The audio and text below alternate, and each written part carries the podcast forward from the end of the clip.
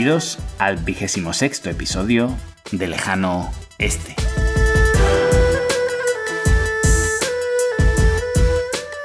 Desde el corazón de la Ruta de la Seda, os habla Adrián Díaz, consultor de desarrollo de negocio en Asia.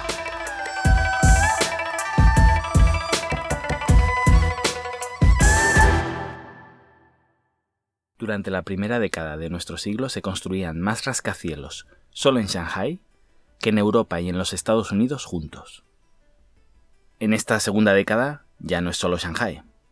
China consumió más cemento de 2011 a 2013, en tres años, que Estados Unidos en todo el siglo XX. Y pensemos que China ya estaba, vamos a decir, construida. Y en cambio, los Estados Unidos, antes del siglo XX, estaban por hacer. Shanghai ya está en el top 10 de ciudades con el suelo más caro del mundo. Pero, ¿quién compra estos precios? ¿Hay una burbuja inmobiliaria en China? Vamos a verlo.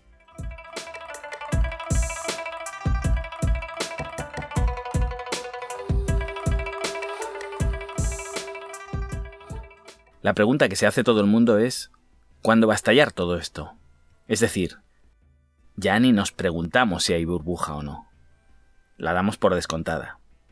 Sobre todo porque no podemos acceder a un piso en Shanghai, y como todavía nos creemos superiores, y bajo ese eurocentrismo con ADN colonizador nos vemos con la suficiencia de comprarlo todo, el día que no llegamos tendemos a pensar que nadie lo hace. Tarde o temprano abrimos los ojos y descubrimos que China no es el país comunista que nos empeñamos en visualizar, y que los precios de Shanghai, como los de cualquier otra ciudad china, se explican con la regla más simple del capitalismo, oferta y demanda. Están a esos precios porque hay alguien que paga esos precios. De hecho, si existe algún tipo de intervención estatal, es para frenar esa demanda. Es decir, si fuera un mercado 100% libre, los pisos en las grandes capitales serían bastante más caros. Entonces volvamos al tema. ¿Existe una burbuja inmobiliaria en China? Yo la verdad es que soy muy cauto al respecto.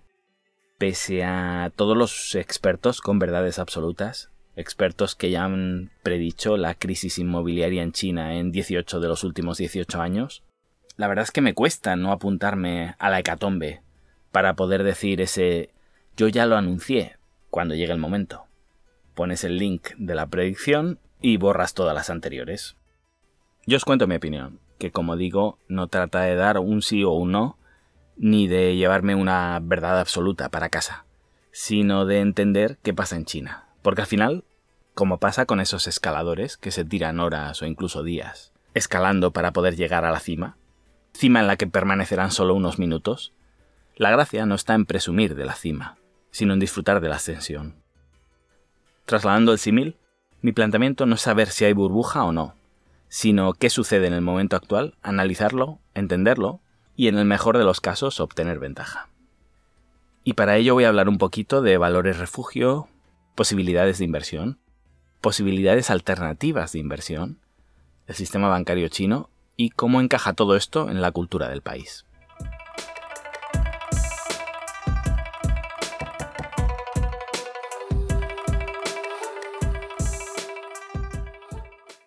¿Cuándo he caído yo mismo en la afirmación de que sí, hay una burbuja?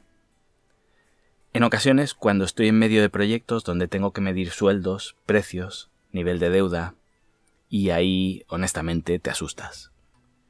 Pero una burbuja, por su propia definición, debería explotar. Y esta quizá no explote nunca. Desde que llegué a China, todos los años me contaban que esto petaba ya.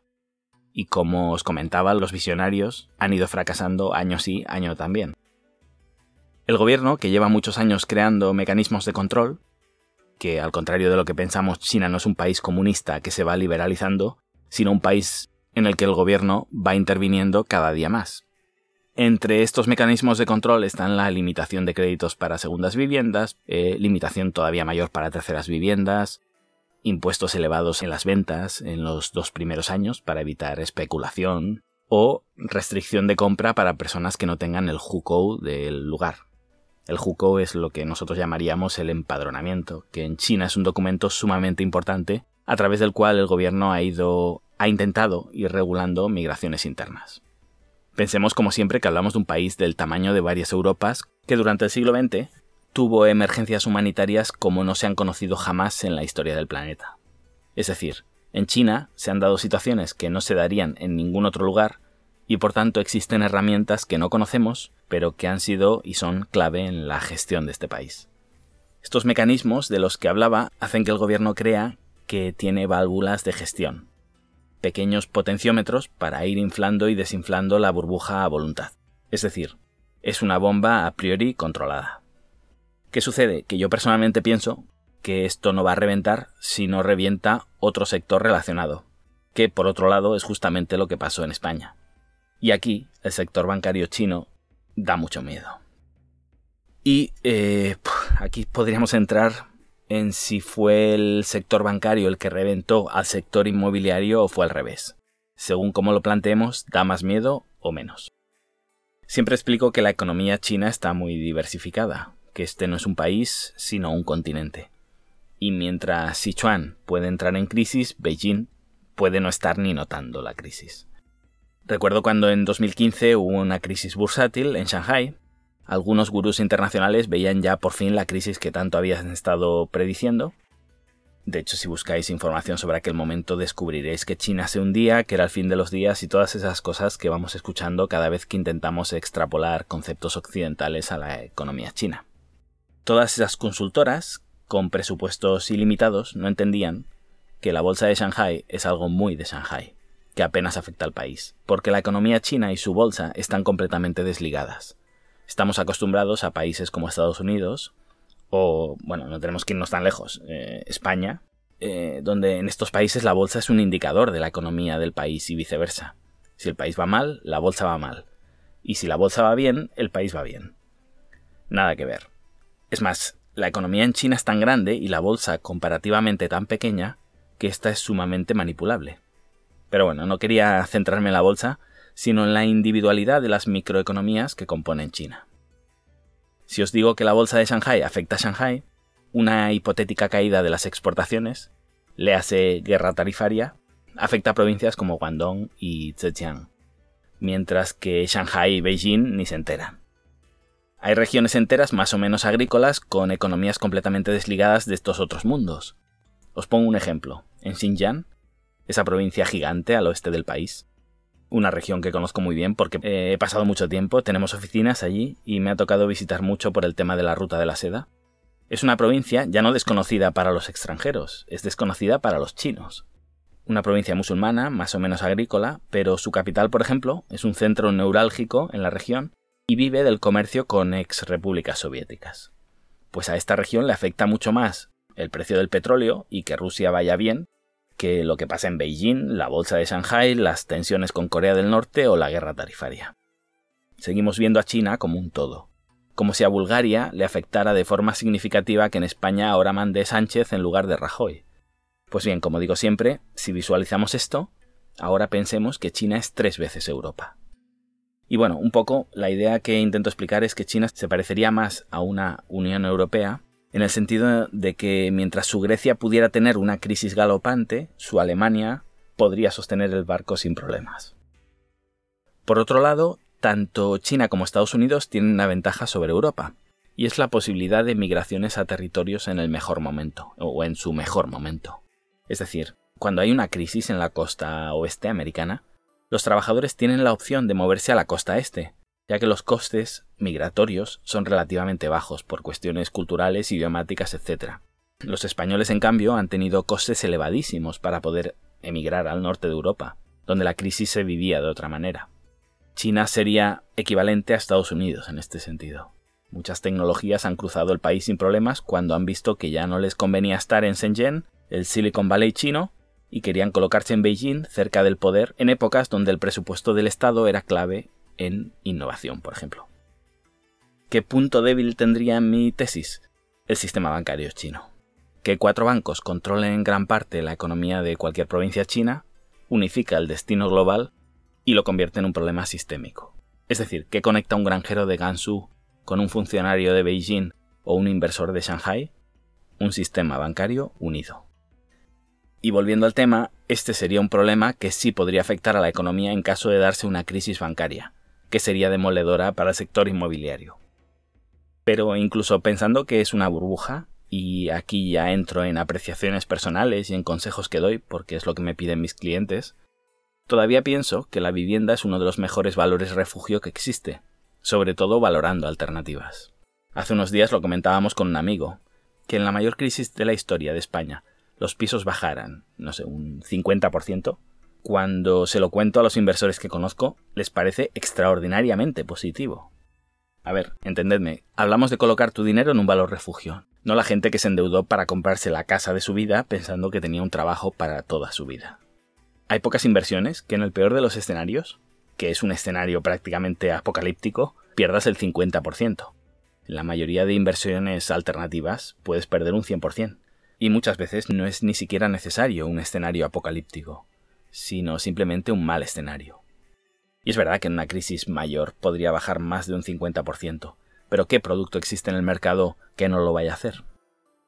Aquí en China, pensemos, la bolsa, inversiones en empresas, no solo en startups, sino en grandes empresas, criptomonedas que ahora se han regulado, pero en su momento fueron un boom, inversiones en activos de todo tipo, por el que se hicieron famosos los hongkoneses por timar sin reparos a los chinos con mucho dinero y poco nivel educativo. Es decir, eh, el problema de la visión que tenemos o que podamos tener sobre la vivienda en China es qué haces con un millón de dólares en el banco, cuando además cada vez es más difícil sacar el dinero del país. Hace poco le preguntaba a un experto del sector inmobiliario en España por esto mismo, porque tengo un cliente con mucho dinero intentando sacarlo de China, y este experto me decía que guarde todos los comprobantes de origen del dinero, que si puede demostrarlo todo no hay problema. Claro, yo le decía, si puede demostrarlo todo no te necesito, obvio. Y enviar dinero de fuentes demostrables es trampa. Quien tiene 5 o 10 millones debajo del colchón difícilmente podrá, o peor aún, querrá, contarnos de dónde lo ha sacado. Todo esto hace que aún, a día de hoy, la vivienda siga subiendo en China, porque no hay una alternativa mejor, porque además de la necesidad eh, intrínseca, el hecho de querer una vivienda para vivir en ella, que sería algo que no tiene, por ejemplo, el oro, es que no hay una alternativa mejor para colocar ese dinero que tienes debajo del colchón. Más aún con la inflación que hay en China. Recordemos que la inflación no deja de ser el impuesto al ahorro, y la sociedad china una de las que más ahorra.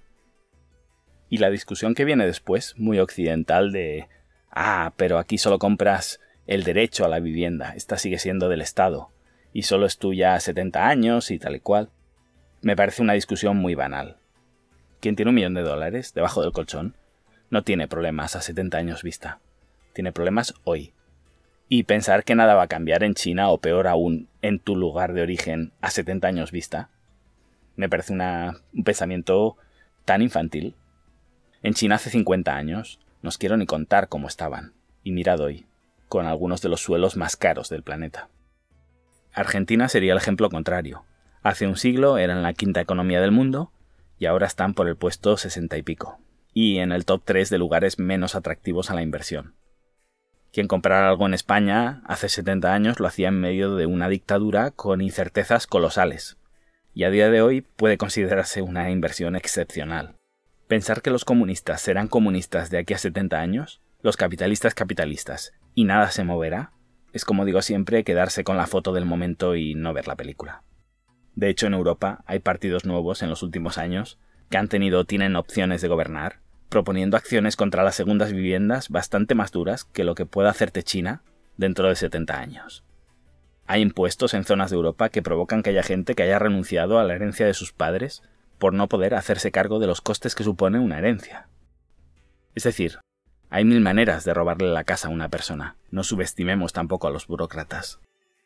Pero pensemos de nuevo en las alternativas. Hay gente comprando bonos del Estado a 30 años o invirtiendo en un plan de jubilación a 40. Sea privado u obligado por el Estado. En fin, cada uno dilapida su dinero como le parece, pero a veces creo que tenemos el punto de mira bastante desviado. ¿Qué otras variables considero? el aumento de la población mundial y el aumento de la población china tras la liberación de la ley del hijo único. Es verdad que no está teniendo el impacto deseado y no corrige el rumbo que tienen en China, pero si queremos hacer algún tipo de apuesta a 70 años vista, pensando que nada se va a mover y vamos a tener el mismo tipo de preferencias de consumo, obviamente, el crecimiento de la población será clave y es clave en el aumento del precio de la vivienda. Una idea que para mí es clave en el sector inmobiliario. Buy where you can rent and rent where you can live, que vendría a querer decir compra donde puedas alquilar y alquila donde puedas vivir. Siempre lo hacemos al revés. Igual que siempre compramos caro y vendemos barato en bolsa. Siempre nos dejamos llevar por el efecto rebaño. Siempre vendemos cuando nos ponemos nerviosos y tomamos decisiones emocionales en lugar de decisiones racionales. Pero si pensamos en esta frase, eh, podemos aprovecharnos siempre del sector inmobiliario, independientemente de si pensamos que hay una burbuja o no. Y siguiendo con esta frase, teniendo en cuenta las previsiones de migración a las grandes ciudades, aunque nos moleste, las capitales chinas son todavía lugares muy interesantes para la inversión y la especulación. Y ha habido bajadas de precio en algunas ciudades, bajadas controladas. Pero recordemos que nuestra ciudad no es China, es nuestra ciudad. Si no, caeremos como siempre en el error de decir hoy llueve en China. Volviendo a lo de compra donde sea alquilable, si queremos ir más allá, más que comprar donde es alquilable hoy, estoy trabajando con algunos inversores en la idea de comprar no donde sea alquilable hoy, sino donde sea alquilable a 10 años vista. Aunque ninguno tenemos habilidades de adivinación, y cuesta mucho prever las preferencias de consumo futuras? Si contamos con información privilegiada, esta sería la idea. Un ejemplo, hace 4 o 5 años era muy interesante Hangzhou, una ciudad que se está transformando, se le han otorgado los Juegos Asiáticos de 2022, eso hace que se esté remodelando toda la ciudad y se estén produciendo eventos de todo tipo para mostrar la ciudad al mundo. Realizan ya pruebas deportivas internacionales, etc. ¿Era Hangzhou una ciudad cara? existía una burbuja en Hangzhou. Probablemente el 99% de los extranjeros a los que le preguntáramos en 2010 te diría que sí, y desde entonces algunas zonas han multiplicado por 5 su valor. No hablamos de subidas de un 20, de un 30, de un 40%, hablamos de subidas de un 500%. Es una de las ciudades con más historia de China, top 3 a nivel turístico, ciudad con mucha cultura, una de las mejores universidades del país, durante años muy por encima de Shanghai, es capital de la que, más allá de las estadísticas, es la región más rica de China y está a una hora de Shanghai. Eh, ¿Es una buena inversión? Tiene toda la pinta.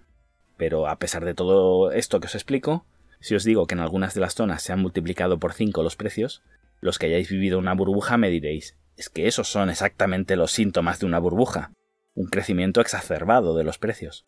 Yo asociaría más una burbuja, por ejemplo, a la incertidumbre, y en el caso de Hangzhou, existe una fecha clave, 2022, hasta la que pase lo que pase, el gobierno no dejará que se caiga nada. Esa seguridad puede incluso crear por ella misma otra burbuja. Cuando a los bancos, como ha pasado en Europa, les dices que no los dejarás caer, creas incentivos perversos a tomar decisiones arriesgadas. De la misma manera, en una ciudad que va a ser la imagen de China en 2022, da la sensación de que tenemos vía libre para apostar, equivocarnos, dilapidar, en fin. He colaborado con el gobierno de Hangzhou en varios proyectos y he podido vivir en mis carnes la barra libre que existe en esta ciudad, de momento. Conclusión. Yo mismo tengo argumentos enfrentados y en mis trabajos sobre Hangzhou he valorado siempre un presente incomparable hasta 2022. Para mí durante muchos años ha sido la ciudad más interesante de China y por otro lado, a partir de esa fecha, un futuro incierto. Esto obviamente resumiendo muchísimo, ya que mi idea es daros un conocimiento general y no torturaros con cifras.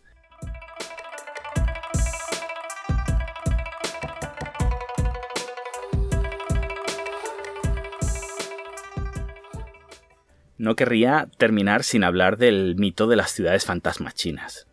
Qué golosos que son esos titulares de que en China hay 50 millones de viviendas vacías, ciudades enteras fantasma y tal y cual. Y es perfecto en el debate de burbuja sí, burbuja no. ¿Qué hay más burbujístico que pisos vacíos construidos sin ningún tipo de análisis de mercado? Pues así es. Y no voy a defender toda esa cantidad de ciudades fantasma. Como digo, en el capitalismo las buenas ideas deberían quedarse y las malas desaparecer. Y si todo esto funciona bajo leyes de mercado, los empresarios que tomaron esas malas decisiones se arruinarán y dejarán de construir esas ciudades fantasma. Desafortunadamente, Igual que los trenes sin pasajeros y los aeropuertos sin aviones, estas decisiones no suelen tomarse con criterios de mercado, sino habitualmente bajo criterios políticos. Y cuando no nos jugamos nuestro dinero, sino que disparamos con pólvora del rey, es más fácil gastar. Pero como digo, estas ciudades fantasmas son terribles, injustificables y un derroche inadmisible.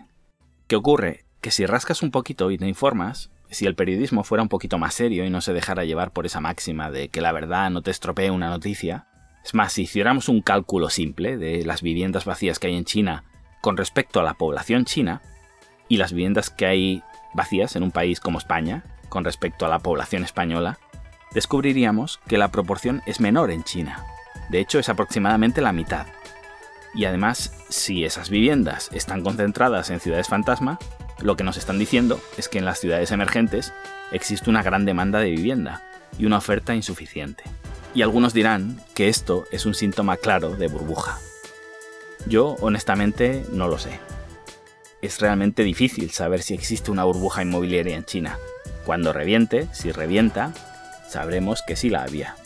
De momento, lo que sí hay es una burbuja de expertos que no solo te aseguran que sí la hay, sino que predicen exactamente cuándo reventará y cuándo reventó, porque van renovando sus predicciones periódicamente hasta que acierten y presuman de habernoslo advertido. Y aquí os dejo, con un proverbio chino. Todos los ríos van al mar, pero el mar no se desborda. Gracias y hasta pronto.